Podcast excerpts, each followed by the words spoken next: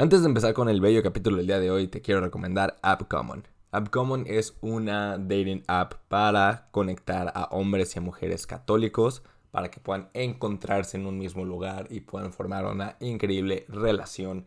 Claro que sí, actualmente la aplicación está solo disponible para usuarios de iOS, ya pronto está, estará para todos los usuarios de Android y la verdad es que es una aplicación bastante chida, es una aplicación que puedo decir que yo uso y estoy muy contento con los resultados que he tenido. Entonces, búscalos en Instagram como arroba appcommon, búscalos en tu App Store como common y te va a salir common con doble M. Y también te voy a dejar el link en la descripción del programa para que tú nomás le piques y empieces a conectar con estas grandes personas. Ahora sí, nos vamos con el episodio.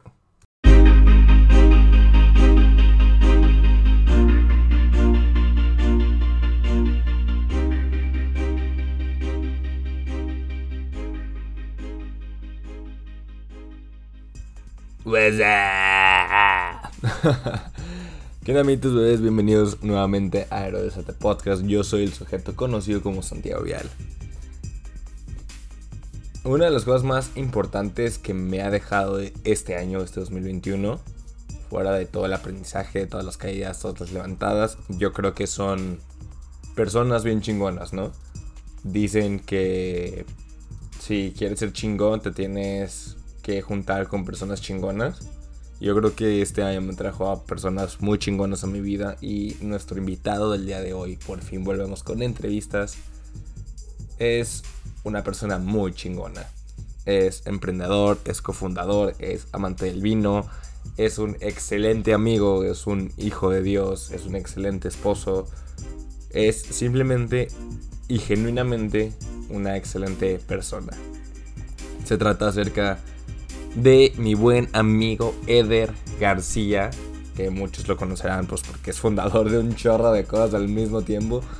Y la verdad es que simplemente es un sujeto increíble. En este capítulo hablamos acerca de matrimonio, acerca de Dios, acerca de su espiritualidad, del propósito, de incluso de emprendimiento y de todo lo que tiene que ver con todo ese tema.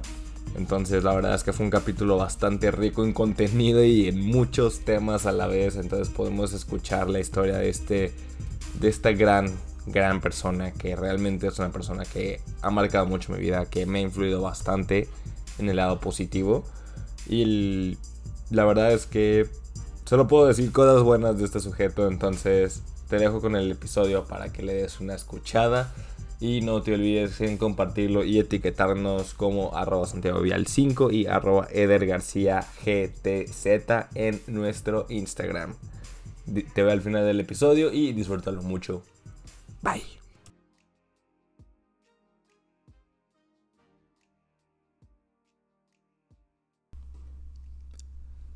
Damas y caballeros, bienvenidos una semana más después de... Bueno, esta es la primera grabación que hacemos en un buen rato. Y tenemos un señor invitadazo que, pues, de, todos los podcasts que tenemos, él entraba en todas las categorías. Entonces decidimos invitarlo aquí a que nos hablara un poco de, todos los temas y a, la vez de ninguno, como son estas buenas conversaciones. Mi estimado Eder, ¿cómo estás? Muchas gracias por estar aquí. Santiago, un gustazo. Un gustazo, por fin se nos hizo. Por fin. No lográbamos coordinarnos para cuándo, que entre que yo salí y que tú no estabas, pero ya, se armó aquí andamos feliz. Muchísimas gracias, Santiago. gracias a ti. La neta, este, empecé a seguirte hace, pues, en, este año, hace relativamente poco y estás, muy cabrón en todo lo que haces, güey. La neta está muy chido. Pero me gustaría que le contaras a la audiencia quién es Eder en tres palabras. ¿Quién es Eder? Eh, esposo, bueno, hijo de Dios, esposo y futuro papá. Ok, ok. Ahorita vamos a definir cada una de estas. ¿Cómo estás viviendo tu propósito actualmente? Mi propósito. Está fuerte la, la palabra. Eh, creo que tengo muchos propósitos, ¿no? Eh, al final, como católico y, poniendo en el primer lugar, pues es llegar al cielo, ¿no? O sea, buscar esa santidad que cada vez eh, decimos que está más cañón, ¿no? Que es más difícil. Pero traigo desde hace unos meses una palabra que es normalizar las cosas que se vuelven tabú y Y creo que la santidad es una de ellas. Lo vemos como, no, pues solamente cuando eh, no había tele en internet, pues era bien fácil eh, santificarse, etc. Pero otro día mi esposa me hacía una reflexión, me decía, me decía, brother, vivimos en una era en la que hay una virgen que se aparece todos los días en Medjugorje, tenemos dos papas, acaban de canonizar un brother de 15 años, creo, este, bueno, batificar, ¿no? Que era un niño de jeans que no había ninguna diferencia entre tú y, yo, bueno, entre él y nosotros, ¿no? Y es como, ¿por qué no se normaliza el poder ser santos, ¿no? Ok. ¿Por qué se ve como algo inalcanzable y que desde entrada tú te pones un bloqueo como, no, pues eso está, está cañón, ¿no? Sí requiere muchas renuncias, requiere muchas cosas, ¿no? Pero una es esa, o sea, como propósito de hijo de Dios, buscar por ahí. Otra como, como esposo, pues la verdad es que todos los días, eh, pues trabajo, trabajo, lucho eh, en ser un mejor esposo, en lo que conlleva en, en, su totalidad. No hay un día en el que pueda decir, hoy soy el esposo perfecto. No, no lo es, sino sí puedo decir, hoy luché por ser mejor esposo, sí, sí, eso sí. Y también habrá días que digas, hoy, hoy la verdad es que no, no, no lo hice como, como debería, ¿no? O no trabajé como debería. Entonces, ahí lo importante es reconocerlo. Como futuro padre, ¿no? Que te hablaba ahorita, pues igual, o sea, es mucha, ¿cómo se Como preparación hacia lo mismo, es estarte preparando, estar hay muchas cosas que de repente yo estoy, no sé, que te da flojerita levantarte en la mañana y digo, venga, o sea, lo voy a hacer por, por mi futuro hijo, porque seguramente él va a necesitar que me levante temprano también cuando, cuando esté en, nuestra casa. Eh, entonces empiezas a buscar esas motivaciones. Eh, y hay muchísimas cosas más que quiero comenzar en, en mi vida pensando en, en, en, mi hijo, ¿no? Hijo, hija, ya sabremos. Y este, pues empresarialmente también hay miles de, de proyectos que, que, tenemos hoy en día y que unos están arrancando, otros están muy consolidados, otros ahí van, ¿no? Entonces, eh, pues creo que sí, propósitos hay como mil lados y estamos trabajando cada uno. No, no podemos descansar. Ya hubo un buen rato en el que estuve descansando, eh, ahora sí que sin propósito no, no fue una etapa muy, muy buena. Entonces no, no me gustaría por nada en el mundo regresar a, algo similar, sino eso, o sea, bien, una pregunta muy, muy profunda, ¿no? O sea, ¿cómo estás trabajando este propósito? ¿Cómo estás yendo para tu propósito? ¿Cómo estás viviendo para tu propósito? Pues día a día, día a día, pero teniéndolo claro, porque si no, eh, pues al final se vuelve un activismo, sí. ¿no? Pues nada más hago por hacer, se vuelve un relativismo. Para mí, esta es mi realidad. Cuando hoy, pues podrás figurar de todo que esta es la realidad, pero la realidad, la realidad es esta. O sea, te guste o no. O sea, no te quieras autoengañar. Este, y bueno, y un tema de ideologías, ¿no? En el que empieza ahí a, a generar ideologías propias o agarrar ideologías sociales. Que, pues bueno, se desprende ahí todo un, un tema de veleta, le llamo yo, de a donde el viento me lleve, si no existe ese propósito claro. Entonces, este, hace poco me decía un, un, este, un amigo, cuando dábamos la noticia de, de nuestro futuro hijo, y me dice, es que son una cajita de Pandora. Y le dije, o sea, me decía, refiriéndose a mi esposa y a mí. Y le dije, pues no, güey, la verdad es que traemos un plan de vida y, y, estamos eh, poco a poco destapando cuando llega su momento. O sea, no es algo que se nos ocurre, eh, oye, ¿y si hoy hacemos esto? No, o sea, sí traemos un plan de vida que desde novios lo platicamos y, lo, lo, armamos. Se ha pulido, se ha tenido que cambiar en ocasiones también. Pero, o sea, tenemos claro que, oye, esto es lo que queremos, queremos hacer, ¿no? Y, entonces empezar a enfocar todo hacia allá. Ok, ¿y cómo llegas a esta claridad? O sea, ¿cómo te diste cuenta que era lo que realmente querías hacer? Por ejemplo, en cuestión de tu en cuestión de tu esposa, de tu familia, o sea, de tus proyectos. ¿Cómo encuentras la claridad de decir, ok, por aquí me quiero dedicar y por aquí no? Ok.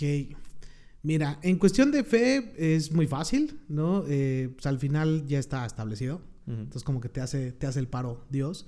¿Cómo definir o cómo en este caso yo me me doy cuenta como de esa de, de paz, ¿no? De decir, si es por aquí, bueno, creo que cada quien traemos eh, nuestros momentos. Mi, mi, esposa, por ejemplo, es muy, eh, ¿cómo se analítica. Entonces, ella no podría a través de las emociones tomar una decisión así. Ella necesitaría argumentos, necesitaría un, este, justo información. Y pues para eso, dice, pues tengo que informarme. No me va a llegar por sí solo, ¿no? En, en mi caso, eh, yo soy más como extrovertido, entonces cuando empiezo a ver situaciones o casos de otras personas, me empieza a hacer muchísimo ruido y, entonces ya me incita a investigar, ¿no? Que es algo que a mí me, igual me, no tanto como mi esposa, pero sí me interesa de repente, de repente me clavo en, temas muy, muy cañón. Y tengo como esa manía, este, Hubo un día que mi esposa me dijo, ay, cuando escuché que empezaste a hablar de esto con alguien, dije, este ya se va a meter en tema, que era de, que, del fin del mundo y cosas así. Y me dijo, y dijo, ya, este ya se va a meter. Y de hecho, ya he hecho, estuve como un par de semanas viendo, leyendo por todo lado. Y mi esposa así, neta, no quiero que me hables de esto, o sea. o sea, o sea, te entiendo perfectamente, soy igual. y este y ya, o sea, al final creo que tienes que investigar. No puedes quedarte parado a, decir qué me dice TikTok, qué me dice Instagram, qué me dice Facebook. Porque estarías literal, ¿cómo decirlo? Pero volviéndote un, no sé, le voy a decir una envoltura de chocolate. Es decir, puede ser una envoltura muy fregón y todo el rollo, pero lo rico es el chocolate. Y si no adentraste te quedaste con la envoltura y te volviste una envoltura también. O sea, no estás siendo esa parte sustanciosa, ¿no? Entonces necesitas investigar, o sea, no, a cada rato veo cada idiotez, por llamarlo de una manera, que publican personas que, que, ¿cómo se llama? Que empiezan a compartir de creencias que dices, brother, creo que ni tú mismo tienes conciencia de lo que estás diciendo o no eres consciente y no tienes argumentos tampoco, porque no te ha dado el, no te has dado la oportunidad de investigar y de adentrarte en el tema. Eh, entonces, en mi caso, para mí, para mí, para mí, o sea, la fe justo fue porque tuve que adentrarme, tuve que, eh, sí, seriamente, en, antes de, de tomar una decisión, que eso creo que comentamos muchas veces error los, los católicos principalmente, es que primero como que nos convertimos y después nos empezamos a informar. Eh, creo que tiene que ser al revés. En, el Papa Juan Pablo II decía eh, en el tema de los noviazgos, un ejemplo que se podía tomar de la misma manera para que agarres un, un propósito de, digo, para agarrar una firme convicción de tu religión, él decía, primero sal con esta chava que te gusta, después ve con su familia y conócela. Y después, ya que sea tu novia. No tomes decisión de que primero salgo con ella, soy mi novia y luego conozco a su familia y luego No, dice, no, no, o sea, vete primero a lo profundo, conoce su núcleo, conoce su ser y después ya decide tú si sí vas a querer eh, tener una relación o no con esta persona, ¿no? Entonces, este, creo que es igual, ¿no? Oye, a ver, te llama la atención una religión, ¿no? Órale, adéntrate, investiga y todo el rollo, y después toma la decisión. Que no es una decisión porque, este, me acuerdo que en un momento Madonna estaba de moda porque tenía la cábala y le daban una pulserita roja. Entonces, las pulseritas rojas se empezaron a vender como idiota en todos lados, como y el loco, o sea. Entonces, la gente decía, pues al final es una decisión por una moda, no es una decisión por porque realmente creas o te hayas informado al respecto. Entonces, yo les diría eso, o sea, para tomar una decisión de religión, vas. Eh, que te llame la atención, conócelo y después ya toma la decisión. Y es más, si puedes conocer otras y empezar a hacer comparaciones, y cualquier duda que te surja, investiga más sobre el tema. No te quedes con lo poquito que llevas investigado. ¿no? Eso es tema de, de, fe. Tema de como esposo, este, pues va de la mano, ¿no? Hay un tema muy, muy importante en la religión que, bueno, que la religión incita, pero que nosotros como católicos hemos olvidado y ahorita, gracias a Dios, empieza a retomar fuerza, que es el tema de la masculinidad. ¿no? Entonces, eh, la esencia de esposo o la forma correcta de ser esposo, pues está su pilar principal en la masculinidad. Entonces, eh, pues trabajando en ello, en una masculinidad sana, en contra de un machismo, pero también en contra de un feminismo, ¿no? En contra de todo aquello que, que destruya la integridad de la persona. Cualquier, de cualquier persona. El otro día, platicando con unos tíos, en una comida, empezaba a salir el tema y una de estas tías trabaja en un colegio. Decía, es que ya nos están pidiendo que si un niño nos dice que él se llama Laura, que le digamos Laura, y que si los papás piden que él también pueda entrar al baño de las niñas, lo dejen entrar al baño de las niñas, ¿no? Y entonces estaba como en ese shock. La, Mi tía me decía qué hacer, no sé qué rollo, bla, bla. Y le dije, a ver, o sea, y empezamos a discutir el tema. Claro. ¿No? Eh, como siempre, que son temas que. Son temas complejos. Complejos que desatan, desatan, desatan emociones. Este. Mis primitas ahí de prepa, alguna ya de universidad, pues al final traen muchas ideologías que la misma sociedad y las mismas redes sociales las han envuelto, ¿no? Entonces empezaron a tocar. Dije, a ver, a ver, nada más las cosas como son. Cualquier persona, sea gay, sea heterosexual, sea lo que sea, como persona tiene su integridad. Y esa no se pierde en ningún momento. Y no hay nada que hagan que se los haga perder. Eso es un hecho. Y eso no está a discusión. Y quien tenga un problema con ello, primero trae una bronca mucho más atrás, ¿no? El tema ya de ideologías de creencia ya es otro, o sea, no mezclemos, ¿no? Porque eh, yo le decía, es que, ¿por qué no te pueden respetar que tú pienses diferente, ¿no? ¿Por qué no, si tú, si están pidiendo respeto por un lado, ¿por qué no también que tú, este, recibas el respeto del otro lado? Y entonces empezaba el tema y decía, a ver, integridad, o sea, integridad como personas es, es única y eso, este, no está a discusión y esas personas valen porque el hecho de ser una persona, punto. y, eso lo voy a, lo voy a valorar y lo voy a, le doy, voy a dar ese respeto y esa integridad como persona. Y ya el tema de los ideales, todo el rollo, es algo que, podríamos hablar y podríamos discutir y todo el rollo en el debate. ¿no? Entonces, eh, pues es, eh, regresando al tema de la masculinidad, ¿no? Pues es un tema que ahorita es necesario, necesario creo yo eh, tomar en, en la mayor cantidad de los hombres. ¿no? El problema es que sí va chocando. El, el, nombre nada más masculinidad llega a sonar como machismo, llega a sonar como eh, un nombre autoritario, ¿no? Un nombre eh, opresor, ¿no? Como, como la famosa canción de las feministas que siempre me risa, ¿no? Del este el violador. Ah, ya, ya, Suena como por ahí, como que sana, pero no, o sea, existe la masculinidad sana, existe esta, eh, esta masculinidad verdadera con la cual nacimos y la cual permite a una feminidad también crecer en una manera brutal, ¿no?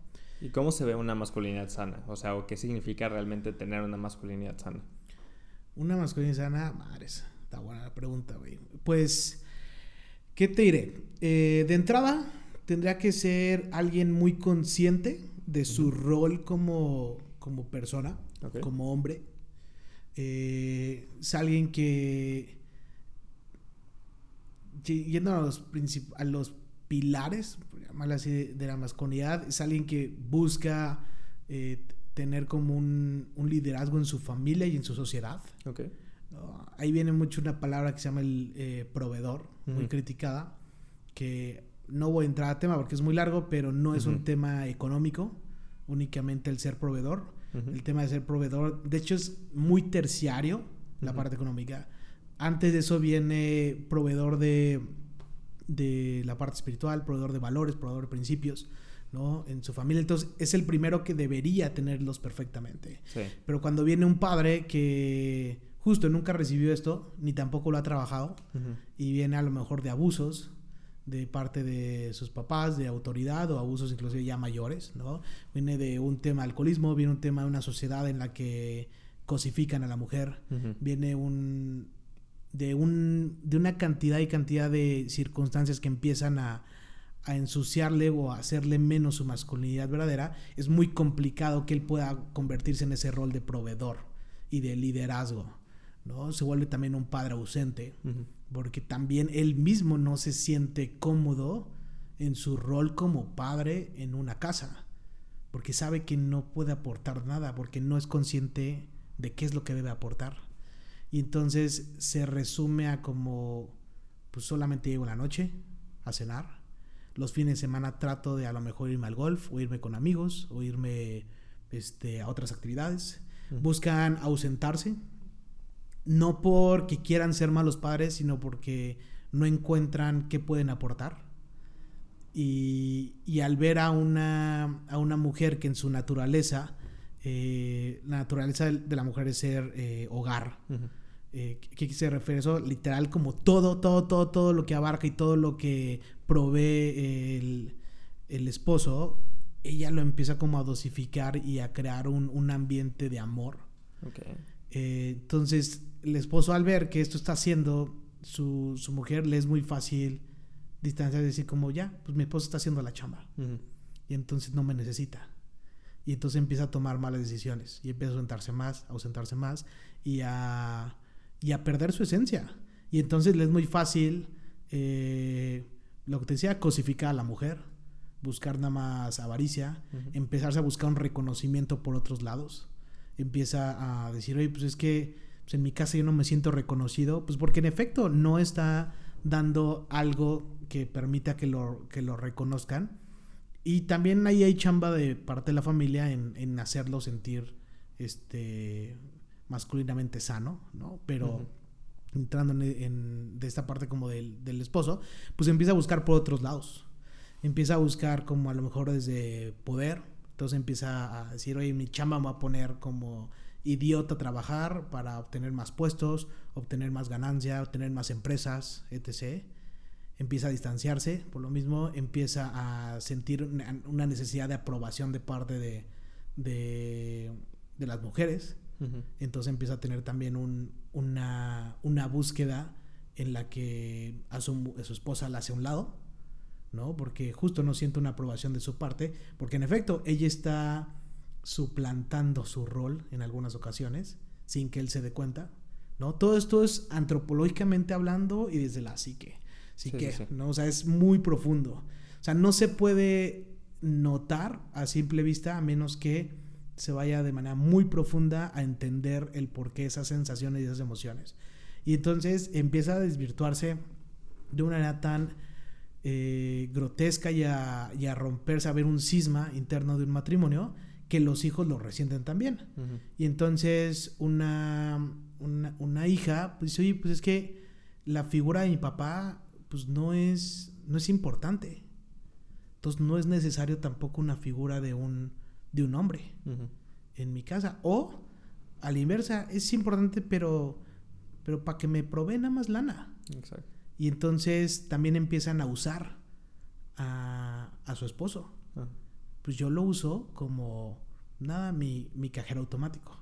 Y él a su vez lo usa como un, a su familia, como un sentido de pertenencia ante la sociedad, de tengo una familia, ¿no? Pero estoy ausente. Entonces empieza un ciclo tan fuerte que empieza a generar socialmente un, un, problema. Y entonces los hijos, más hombres, pues también dicen, oye, mi rol es ese, entonces tengo que trabajar y trabajar y trabajar y trabajar seguramente notaron o encontraron algo que su papá hizo que cosificara a las mujeres. Y entonces dicen, ok, eh, no está mal. Y a lo mejor hasta el papá se atrevió a tocar temas eh, en el que denigra a la mujer junto con su hijo, ¿no? Y hablar de, de, oye, pues deberías ir a un table. Y a lo mejor hasta con los amigos de su papá escuchó que hablaban. Entonces él dice, ok, entonces eso, mi papá me lo está transmitiendo. Entonces eso es lo que tengo yo que, que hacer como hombre también. Y empieza un, literal un desmadre interno. Y eso velo en una familia exponenciado a una sociedad. Sí, sí, sí. Y entonces, ¡pum!, pasa lo que pasa. Porque aparte, o sea, creo que, por ejemplo, el concepto de masculinidad y el concepto de feminidad, de feminidad, o sea, como que creemos que ya los tenemos por default aprendidos, ¿no? Sí. Realmente como que nunca hablamos de eso, o sea, nunca nos cuestionamos de, oye, ¿cuál es mi labor, mi labor cuál es mi papel en, en esta sociedad del jugar como hombre? Sí, porque se supondría que nuestro padre nos los debería heredar. Nos los debería de, hacer entender. Y este. Y pues. Justo no, no sucedió. Entonces tampoco nos cuestionamos que hay algo mal. Cuando tú te das cuenta que dices, digo, en mi caso que yo te decía desde el inicio que a mí los ejemplos o ver personas que hagan algo me, me ayudan a entender. Soy muy como analítico en, en las personas, ¿no? Como al verlas trato de entenderlas y entonces empiezo a, a deducir cómo reaccionarían o bajo qué escenarios han vivido. Y entonces al sí me tocó ver personas, hombres, que yo decía, ¿qué onda con la esencia como hombres de ellos? O sea, muy buena. O una esencia brutal. Hay un libro que para mí fue transformador de por vida, que lo recomiendo a todo mundo. Es un libro que te lo echas en una sentada, porque es súper fácil. El lector se llama El hombre que escribió en el cuaderno azul. Y, y este hombre que escribió en el cuaderno azul por lo que narra su esposa, porque este libro sale cuando él ya muere, bueno, cuando lo asesinan en un intento de secuestro, pero por lo que narra él en un diario que encontraron de él y, y lo que su esposa va contestando, ya yo decía, yo quiero ser este hombre. O sea, ¿cómo es posible? No me imaginé que alguien pudiera ser así. ¿No? O sea, que un hombre pudiera tener esta, esta esta esencia, esta forma de ser, y yo decía, yo quiero ser así. Y entonces vienen estas preguntas de, ¿y por qué a él le fue tan natural y tan sencillo ser así, y, en mi caso no? Y entonces empiezas a investigar, y ya fue ahí donde te das cuenta como, ah, espérame, hay algo que se llama masculinidad. Eh, resulta que no, que no la tengo bien desarrollada por mil y un razones, ¿no? Todo se entra siempre en, en, en tu padre, la verdad. Y, y entonces ahí empieza a decir, pues entonces tengo que trabajar. O sea, no me puedo sentar en como, esta es mi, mi circunstancia y hasta aquí llegué. Es pues como, no, no, no, espérate. Claro que puedo cambiar. ¿no? Claro que puedo mejorarlo, claro que puedo. Porque eso, mi corazón palpita. Cuando veo que existe esta forma de ser o esta naturaleza de un hombre, digo, yo deseo serlo. O sea, digo, pero claro que quiero. Y entonces pues lo buscas, ¿no? Ahí tu mismo corazón te va llevando a una paz donde dices, me doy cuenta que no estaba tan cómodo como creí que estaba. O sea, realmente sí estaba incómodo con mi forma de ser, con mis pensamientos, con mis acciones, con mi día a día, ¿no? Sí, y fíjate que tiene mucho sentido. Porque una vez que te empiezas a cuestionar esto, siempre es como que un carrusel de emociones, pero también empiezas a darte cuenta de pues de muchas cosas que escondes y de muchas mentiras que muchas mentiras que te dices a ti mismo. A mí me pasó este año que pues entré al reto de entre hombres. A huevo. Gran uh. reto, 100% recomendado. Los en septiembre sale, en septiembre sale el siguiente. Redes sociales en la descripción del programa. Eh, este, te digo, yo nunca he preguntado el, la cuestión de masculinidad, güey, de quién quiero ser como hombre. Y entró esta pregunta y a partir de marzo, que fue que terminó el reto, en mi vida pasó un desvergue, güey. y, ahorita es como, ok, o sea, ya, ya, ya todavía no lo tengo muy claro, pero ya tengo más clara la clase de hombre que quiero ser, ¿no? La clase de, de, cosas de las que tengo que desapegarme, la clase de cosas que tengo que hacer o quién quiero representar realmente. Pues en, si en un futuro tengo familia, con mi familia, con mi círculo cercano, o sea, realmente ser esta, pues no inspiración, pero sí ser un hombre correcto y ser un hombre que haga el bien y que procure hacer el bien para los demás. Pero sí fue un proceso bien culero, de neta. Es que, digo, yo en mi caso me di cuenta que vivía en una cantidad de mentiras que yo mismo me hacía. Que decía, madre, o sea, no me, no me había dado cuenta de esto en el engaño en el que estoy. Y me acuerdo cuando pasó esto, mandé a la burga una cantidad de amigos, una cantidad de grupos de WhatsApp, etc. Y tal vez estoy ahí como nada más en uno, en particular porque son amigos de toda la vida y que no siempre, pero de repente hacen cada comentario que dijo, estos güeyes están tan como yo estaba. no, no es que yo esté perfecto ni lo estoy juzgando, sino como que me hacen recordar de, de este autoengaño que tenemos y de cómo viven en una, en una banalidad de vida en el que pues, su importancia es tener lana y, pedas. Digo, no mames, o sea, que literal me da hueva, ¿no? Y no es porque digas, güey, es lo divertido, te lo juro que hay cosas más divertidas, güey. Más divertidas y de más, de echar desmadre y de echar la risa y todo. Y mira que me la paso yo increíble en mi vida.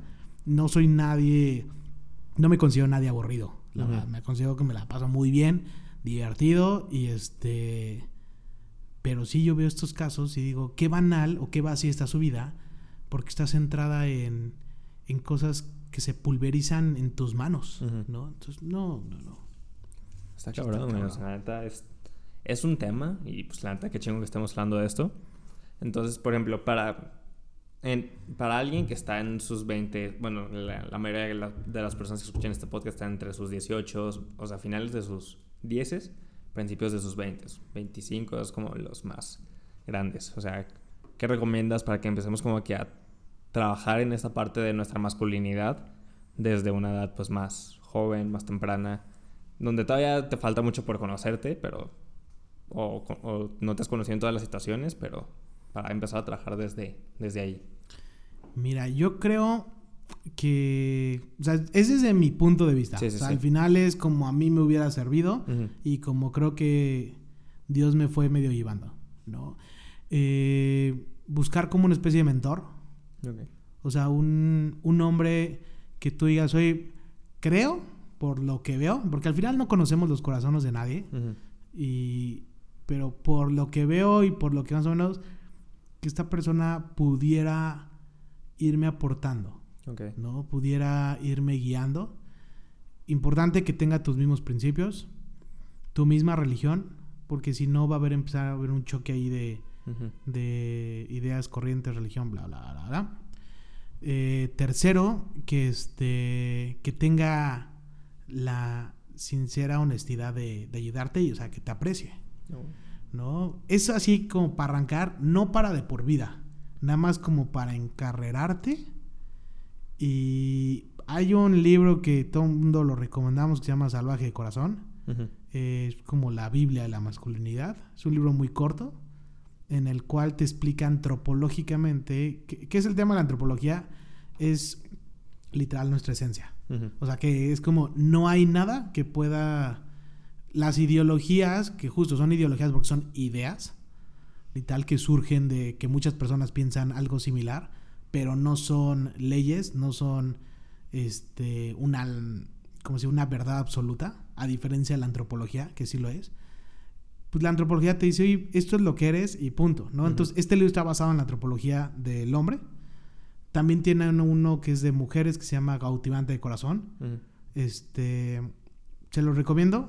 el autor es John Eldridge y el de Cautivante, de hecho, lo escribe su esposa. Y este, está increíble porque hablan de la esencia, ¿no? Y lo, está contando con puras anécdotas con sus hijos. Y entonces lo vas entendiendo, vas, te va haciendo pensar, te va haciendo eh, ponerte ciertas cuestiones.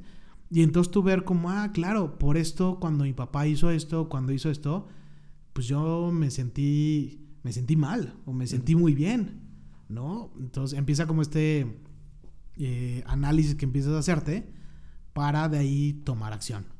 ¿No? Y pues, voy a ver, me da todo el sentido, entonces quiero trabajar en esto. Y entonces ya buscas, literal, cómo trabajar aquello, ¿no? Eh, eso siempre y cuando con tu papá veas como que no. ¿No? O sea, como que por más que hables con él, o sea, lo primero es que hables con él, que este, trates de, de escucharlo, que no te cierres. Él te tiene, tiene tanto que transmitirte de manera inconsciente, incluso nada por el hecho de ser tu papá. Entonces, este, y sí, de repente invitarlo y pa, ¿por qué no nos vamos literal a hacer cosas de hombres? ¿Por qué no nos vamos a un partido de béisbol tú y yo, este, sin mi mamá y sin mis hermanas? ¿No? ¿Por qué no, este, nos vamos, o sea, a lo mejor ya eres mayor de edad, algo así de, ay, dame una chela, vamos a platicar. ¿No? ¿Sobre qué? Sobre la vida. La neta quiero saber qué pasa, cómo, cómo debo de elegir a, a una mujer como compañera de vida, cómo cómo enamoraste a mi mamá. O sea, quiero hablar de cosas literal eh, de hombre a hombre. ¿No? O sea, platiquemos, o sea, contémonos, oye, pa, ¿alguna vez qué onda la pornografía te llamó la atención? Pues porque a mí la neta sí me ha llamado y no sé, no sé si estoy bien, es normal o no es normal. Eh, guíame, ¿no? O sea, darle la oportunidad a, a su papá.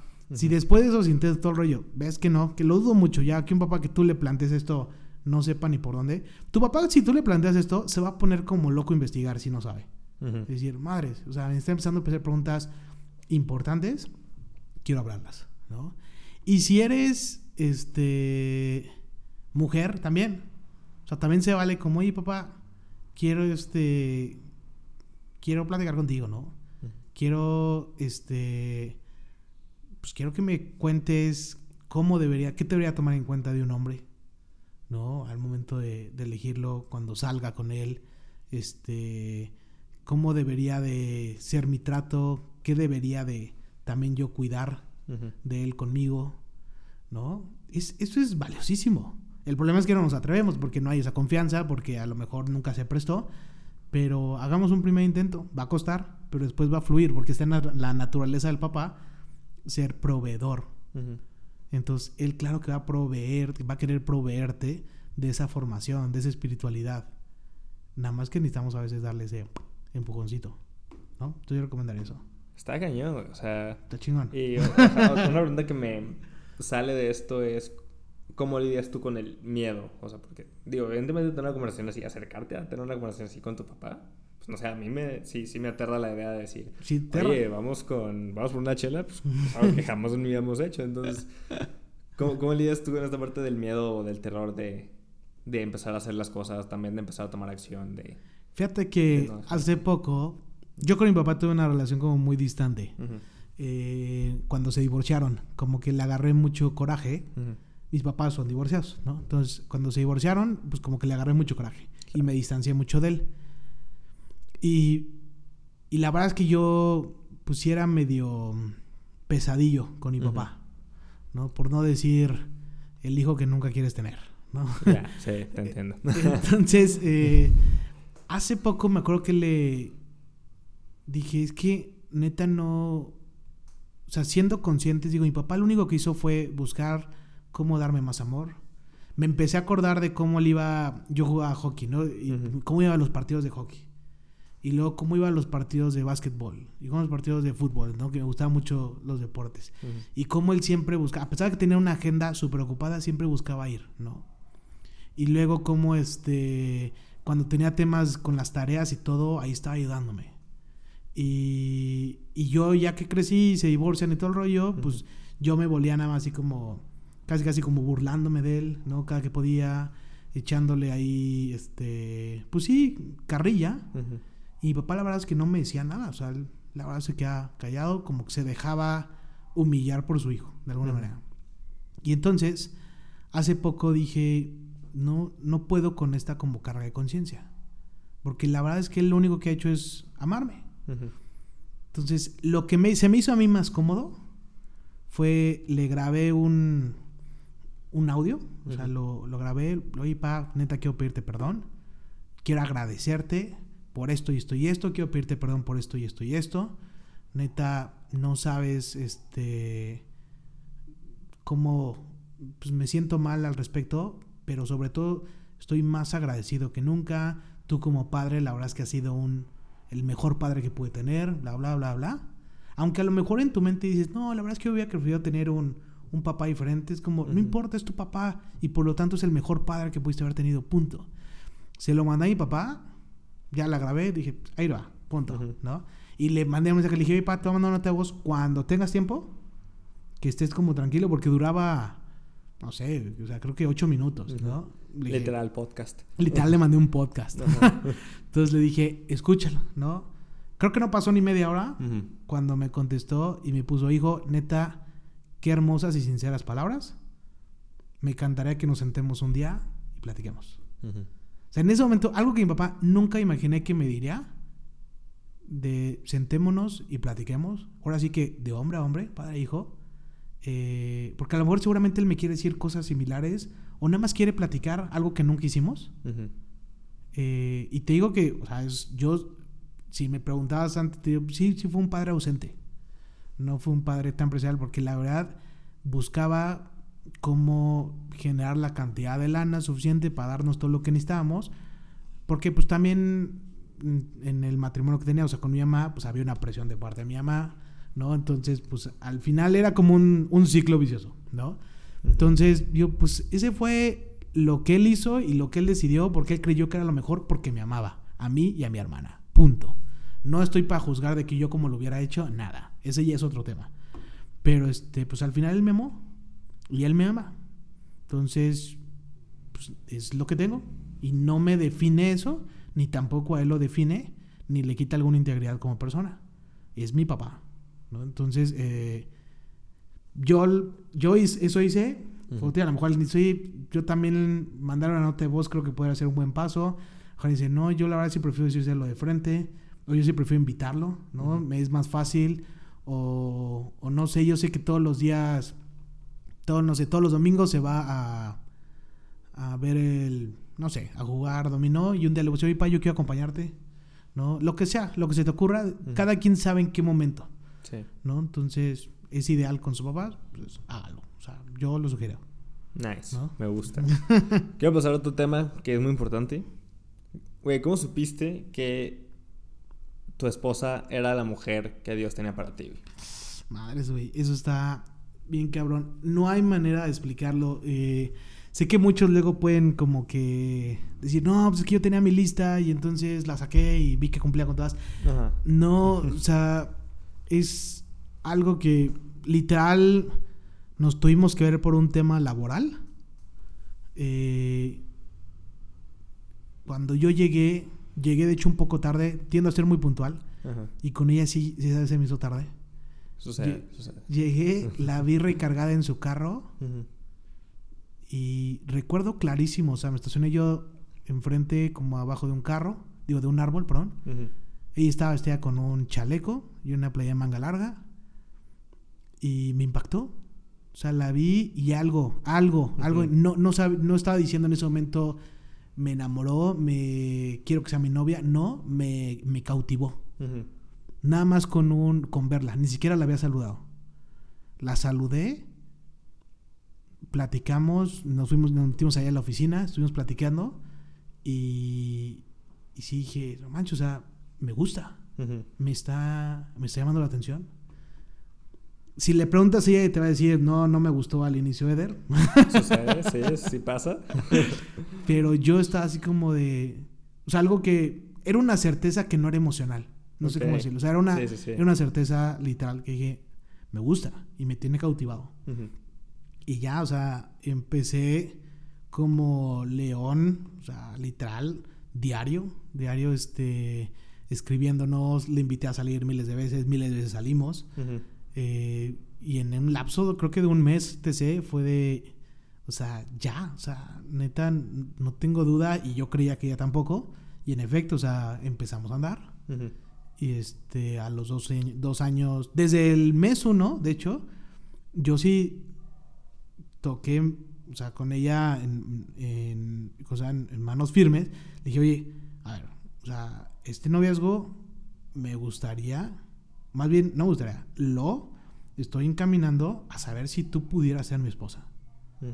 o sea, lo puse en frío desde el inicio. Ella tenía 21 años, yo tenía 21 años, 22 años, si no estoy mal.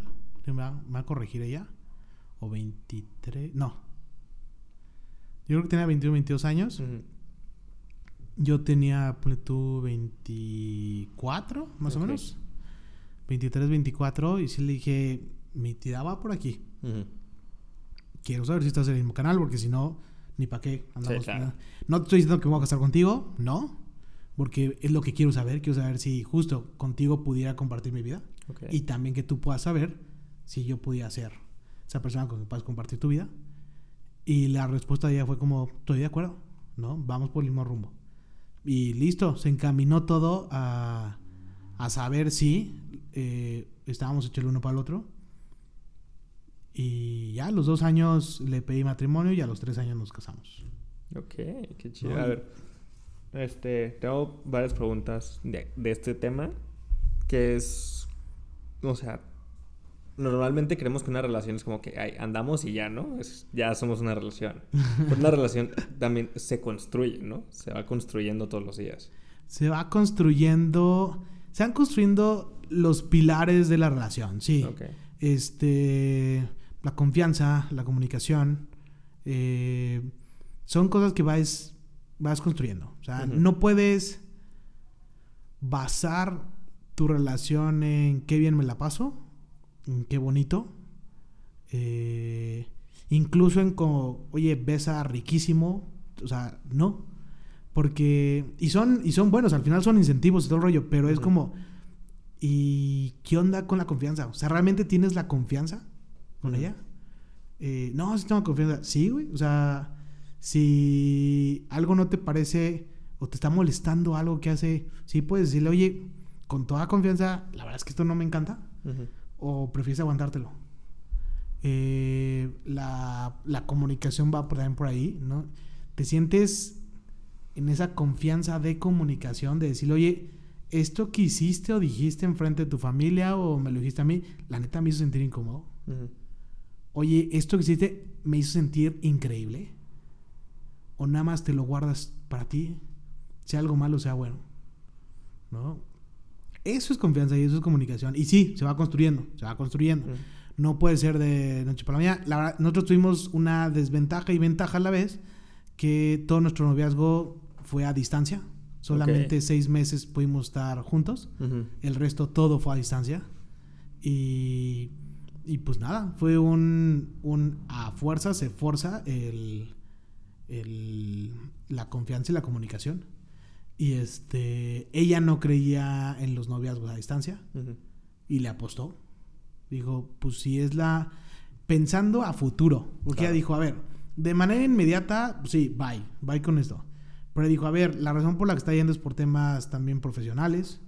Entonces, pensando futuro, eso es bueno, ¿no? Porque quiere decir que está, está formando, está creciendo también la parte profesional. Y entonces, eh, si nos llegamos a casar, no andamos ahorita para ir al cine el fin de semana. Andamos ahorita para ver si nos podemos casar. Y si nos casamos, da igual que se vaya a otra ciudad, porque yo me voy a ir con él. ¿no? Entonces, teniendo justo muy claro eso, pues ella dijo, va, sí, la apuesto, ¿no? Aparte fue paulatino, porque primero me tuve que ir a la Ciudad de México, vivíamos en Toluca. Entonces ahí todos los fines nos veíamos. Luego me tuve que ir a Mérida. Ahí nos veíamos. Sí está lejano. Ya está más lejos. Sí está un poco más lejano. Ahí nos veíamos como cada dos meses, cada mes y medio. Y luego me tuve que ir a Guadalajara ya nos veíamos más seguido porque por todo el tema de la boda yo tenía que estar viajando también para con ella ver los proveedores y todo. Pero este, pero sí fue un tema que buscamos disfrutarnos muchísimo, pero todos los días teníamos comunicación. Y oye, si hoy quedábamos que hoy nos íbamos a hablar a las seis. Y este, pero pues mis cuates de Mérida me dijeron que si nos íbamos hoy, echar una chela, esto el rollo, hay confianza. Oye, baby, la neta, ¿estás haciendo este plan? ¿Te late si echamos un FaceTime de 5 minutos y, y, ya, para irme con mis cuates? Sí, claro. O sabes que no, yo no puedo ahorita porque estoy con mis papás. No te preocupes. Mañana hablamos. Punto. Porque hay confianza. Y no es una confianza a, me va a poner el cuerno, no. Es una confianza que yo te puedo decir cómo me siento ahorita por la situación en la que estoy viviendo. Y esta persona también me apoya. ¿no? Y a lo mejor, oye, ¿sabes qué? También se vale molestarse. Oye, me hizo sentir molesto en esta situación y todo eh, así me hizo sentir, ¿no? Me hizo sentir ignorado, me hizo sentir eh, no visto, no tomado en cuenta, también se vale. Pero con esa confianza de externarlo. No es me trago todo y acepto todo, no, también es yo tengo la confianza de decirte cómo me siento. Y entonces la otra persona también se vale que diga, oye, te sientes ignorada, no manches, no era lo que yo quería hacerte sentir, eh, una disculpa, yo lo que quería era eh, de una manera muy práctica tomar una decisión y, y, no, no es que no quisiera tomarte en cuenta, ¿no? Etc. O sea, pero eso es confianza. Confianza es que puedan hablar, que no se guarden las cosas, que no sea como hablamos después y yo te estoy enojado y no quiero hablar ahorita. Es como, ok, eh, ¿por qué no podemos hablar ahorita? Mm. ¿Qué está pasando? Es que ahorita te voy a decir miles de cosas que no debería. A lo mejor y sí deberías. A lo mejor y, y eso eh, te enseñaría a ti también a aprender a hablar. ¿no? inclusive estando enojados. Empezar a manejar una inteligencia emocional. Entonces, ¿por qué no? Yo te digo que si me dices algo que me vaya a ofender o que debería de insultarme, te prometo que no me lo voy a tomar personal, sino que lo voy a entender que estás ahorita trabajando tu inteligencia emocional. Eso es confianza. Es yo confío en que tú no estás buscando insultarme o agredirme o algo sino que por la situación se te está saliendo de las manos emocionalmente, pero yo te apoyo. ¿no? Sí, sí, sí, o sea, bueno, creo que actualmente, por lo que me ha tocado vivir este año, creo que las relaciones sí necesitan como que ese nivel de madurez de ambos, ¿no? Sí, güey. O sea, el famoso tóxico, ¿no? Que dice, no, es que mi novia es tóxica y... Y de entrada quitemos por ahí más. No, puede ser tóxica porque es una persona y las personas por esencia no podemos ser tóxicos. Pero, pero sí entiendo, o sea, eh, se deja llevar por unas emociones, una falta de confianza, un, una, ¿cómo decir? Eh, me siento herido y entonces empiezo a, a buscar escudarme mis emociones lo más pronto posible y a cualquier cosa reacciono de esta manera y entonces no está siendo profunda, no está siendo consciente y se va reaccionando mal, güey. Mal, mal, mal. Y vas lastimando también ahora a la otra persona y tú le estás transfiriendo ahora tus heridas de alguna manera, ¿no? Entonces, eh, sí, sí, bien lo dices. Necesitamos como trabajar esa parte. No es fácil, no es de un día, no es de un mes, es de años. Mucho. Pero con que haya la disposición, ya estás del otro lado. Me encanta. Y vamos a pasar rápidamente a una parte donde yo te voy a decir palabras. Tú me dices lo primero que tenga en la mente. Puedes ahondar, elaborar en cuanto quieras. Chan, chan, chan. ¿Va? la primera de ellas es. Espera, eso fue. Ah, no, ya. Destino. Destino. Eh, me viene a la mente meta. Ok. Eh, hay una frase que se la dejo ahí, que es buena rima para que la tuiteen. Se llama La diferencia entre un sueño y una meta está en una fecha. ¿Ok? 100% de acuerdo. Eh, eh, destino, felicidad. Felicidad es, es paz, ¿no? O sea, es como cuando ya estás en paz. Puedes estar triste, puedes estar llorando, puedes estar sufriendo y eso no te quita la felicidad. Eh, la felicidad es algo ya más un estado, ¿no? De, de ser, de, de yo estoy en paz. O sea, estoy haciendo las cosas como se deben bajo como me defino, ¿no? Me preguntas al inicio como quiénes se deben tres palabras, ¿no? Como hijo de Dios, como esposo y como padre, o futuro padre, más bien. Este, estoy haciendo las cosas bien, me da felicidad. Oye, estás sufriendo ahorita porque, voy a inventar algo, ¿no?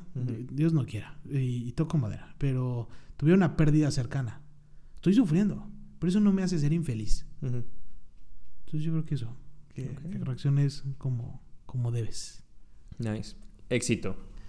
Éxito. Éxito, man. este. Éxito, éxito. Pues yo creo que es como esos pequeños logros que te vas dando en lo mismo, en lo que tú te defines. Eh, yo estoy haciendo este logro que contribuye a mejorar esto con lo que yo me defino, creo que es éxito. No sé. Mm, nice. Fe. Fe. Pues, creer en algo que no puedes ver o comprobar. Eh, no, no, no. déjame corregirme.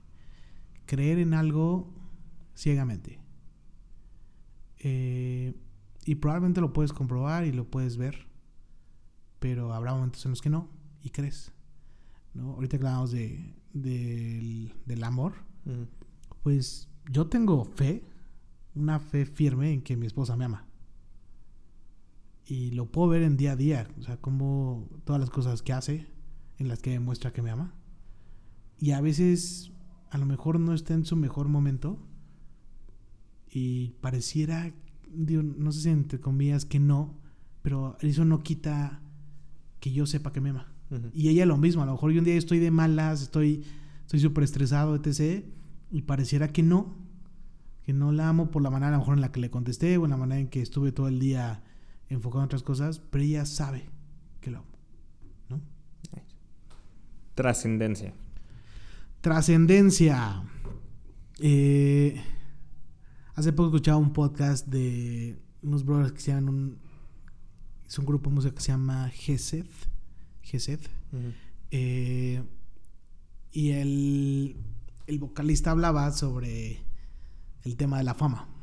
Porque es que muchas veces nos dicen que, que como es música católica, eh, toda la fama tiene que ser para Dios y no para ti. Y decía, decía, pues es que a lo mejor no, porque de hecho, no sé, Juan Bautista eh, la Biblia habla sobre su fama, ¿no? Y de cómo la fama lo iba haciendo y ya a través de eso lograba acercar personas a Dios, ¿no? Salomón lo mismo, este, Job lo mismo, y Jesús lo mismo. Y desde ahí su fama se iba expandiendo este, de región en región. Entonces, la fama nos ayuda, creo yo, para, para nuestra esencia, mostrarla, transferirla, sea buena o sea mala. Porque, por ejemplo, Hitler fue muy famoso, pero también Juan Pablo II. A través de la fama creo que tú puedes trascender. Tu fama puede limitarse a lo mejor a dos personas, pero es suficiente. A lo mejor a una, o a lo mejor a cien mil, o a lo mejor este podcast, por ejemplo, no sé a cuántos llegue, pero sé que lo que estás haciendo, Santiago, pues está ayudando a trascender en otras personas a través de esa fama, ¿no? Entonces, lo que me viene a la mente. Nice. Y ya la última palabra antes de pasar al tema sección es Dios. Dios, the big boss, el patrón. No, pues para mí Dios la neta es un cuate. Eh, de entrada, porque tenemos casi la misma edad. Él tenía 33, yo tengo 31. Entonces, somos cuates. Le puedo hablar de tú. Después ya él me tiene que hablar de usted cuando ya pase los 33. me, late, me gusta. Pero así es, un cuate. Es un cuate que eh, muchas veces nos ha pasado que por algo X o Y tenemos que ausentarnos. Y, le hablamos a algún cuate, oye, necesito que me vengas a echar la mano en, el negocio no sé, recibir una mercancía o este, o por favor, échame la mano en entregar esto, bla, bla. Y lo mismo lo hacemos con, con Jesús. Le decimos, Jesús, necesito que te encargues del changaro. No están saliendo ventas, vas, güey, échame la mano, eres mi cuate. ¿No? Y siempre nos ha ayudado. Entonces, para mí es, un cuate. Eh, Vero, mi esposa, me encanta, le dice Jaycee, ¿no? También que hemos adoptado eso, entonces para mí Dios es un cuate que nunca nos ha abandonado. Él dice, pues, eh, no hay mejor amigo que el que da la vida por sus amigos y él dio la vida por nosotros. Entonces, pues, es un gran amigo. Me encanta. ¿Tengo una ruleta mágica de preguntas? ¿Te va a tocar cualquiera de las que estén aquí? Tiene una ruleta, literal tiene una ruleta, ¿eh? Literal, es una ruleta. es una aplicación que se llama Wheel of Names. Esta no se las puedo dejar en el link de envío porque si no me quedo sin chamba.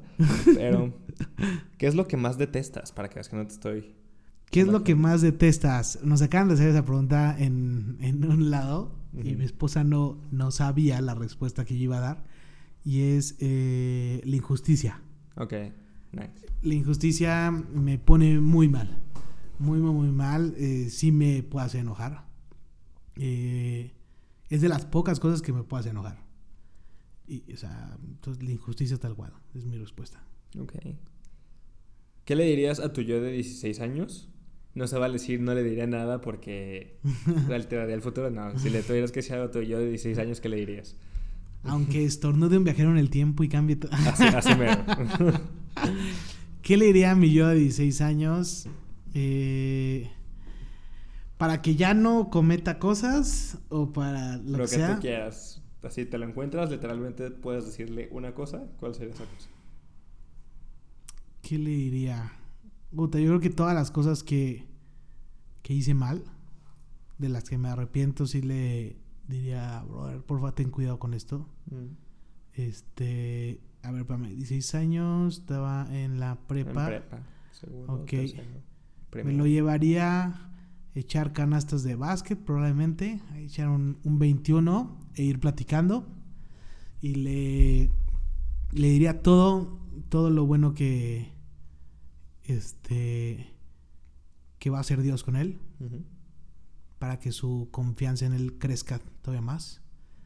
Le hablaría de toda la gran vida y bendición que tiene preparado Dios para él y que hasta ahorita conozco, ¿no? Y, y nada, o sea que sobre todo buscaría que las cosas que me arrepiento, no de los errores o fracasos, nada, eso es que los cague, sí, que los haga, que los haga.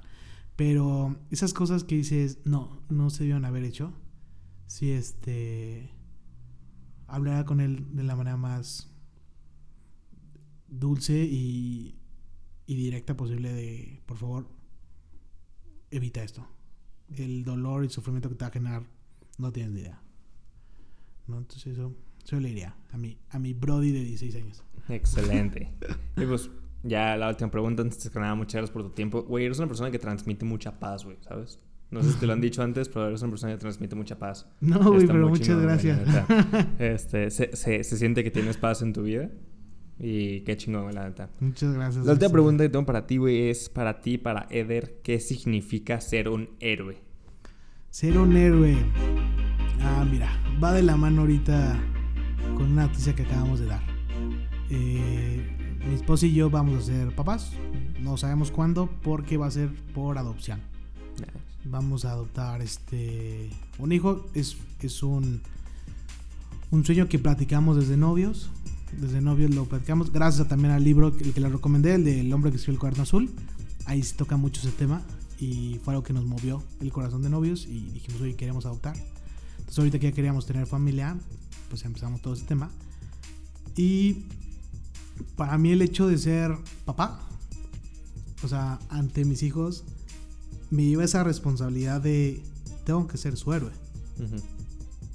En todos los niveles. A lo mejor al inicio, cuando esté pequeño, va a ser es que me, puede cargar. ¿No? Y después es que está muy fuerte porque puede abrir un frasco de mayonesa. Y después va a ser como, oye, eh, es que le pega muy fuerte al balón. ¿No? O es que me dice que me veo hermosa con este vestido. Y, y luego me lleva a, tal actividades y veo cómo trata a mi mamá, ¿no? Y, y empieza en cada etapa, ¿no? Y a lo mejor una etapa es como, eh, la verdad es que mi papá, cada que puede, sienta y platicamos juntos, tocamos temas profundos, ¿no? No me abandona, no me, me da mi espacio, me respeta todo, pero si este de repente me dice, oye, a ver, vente, vamos a platicar. O sea, ¿qué onda? ¿Cómo te está yendo ahorita mejor con las niñas, con tu novia, con tal cuate? Ya no veo que te juntas, ¿qué ha pasado? ¿No? O sea, buscar eso y darle los mejores consejos, prepararme para ello, eh, profesionalmente inspirarlo. ¿no? Eh, creo que mi tema de héroe está por ahí. ¿no? Eh, tengo una heroína, ¿no? Que es mi esposa. Entonces juntos tenemos que, literal, hacer esto con, con nuestros hijos. Ahorita es uno por adopción, después será uno biológico también. Este, ya nos embarazaremos. Y a lo mejor después también otros por adopción u otros biológicos, no sabemos. Pero ahorita estamos nada más en el paso 1 y el paso 2, que es primero uno por adopción y otro sí por, eh, por embarazo. Y después veremos eh, otro más cómo, pero, pero creo que es mi chamba como héroe está, está con mis hijos. No está con 10.000 personas, ni con ni no con... Tenemos pensado ahorita tres hijos, es decir, con tres personas. Es, tengo que nada más con ellos ser un héroe para ellos. Tengo que transmitirles el amor de Dios, tengo que transmitirles esa misión de vida que, que, este, que tienen, que, tenemos todos. Tengo que transmitírselas, tengo que inspirarlos y tengo que hacer que sientan este, esta sed por cumplirla.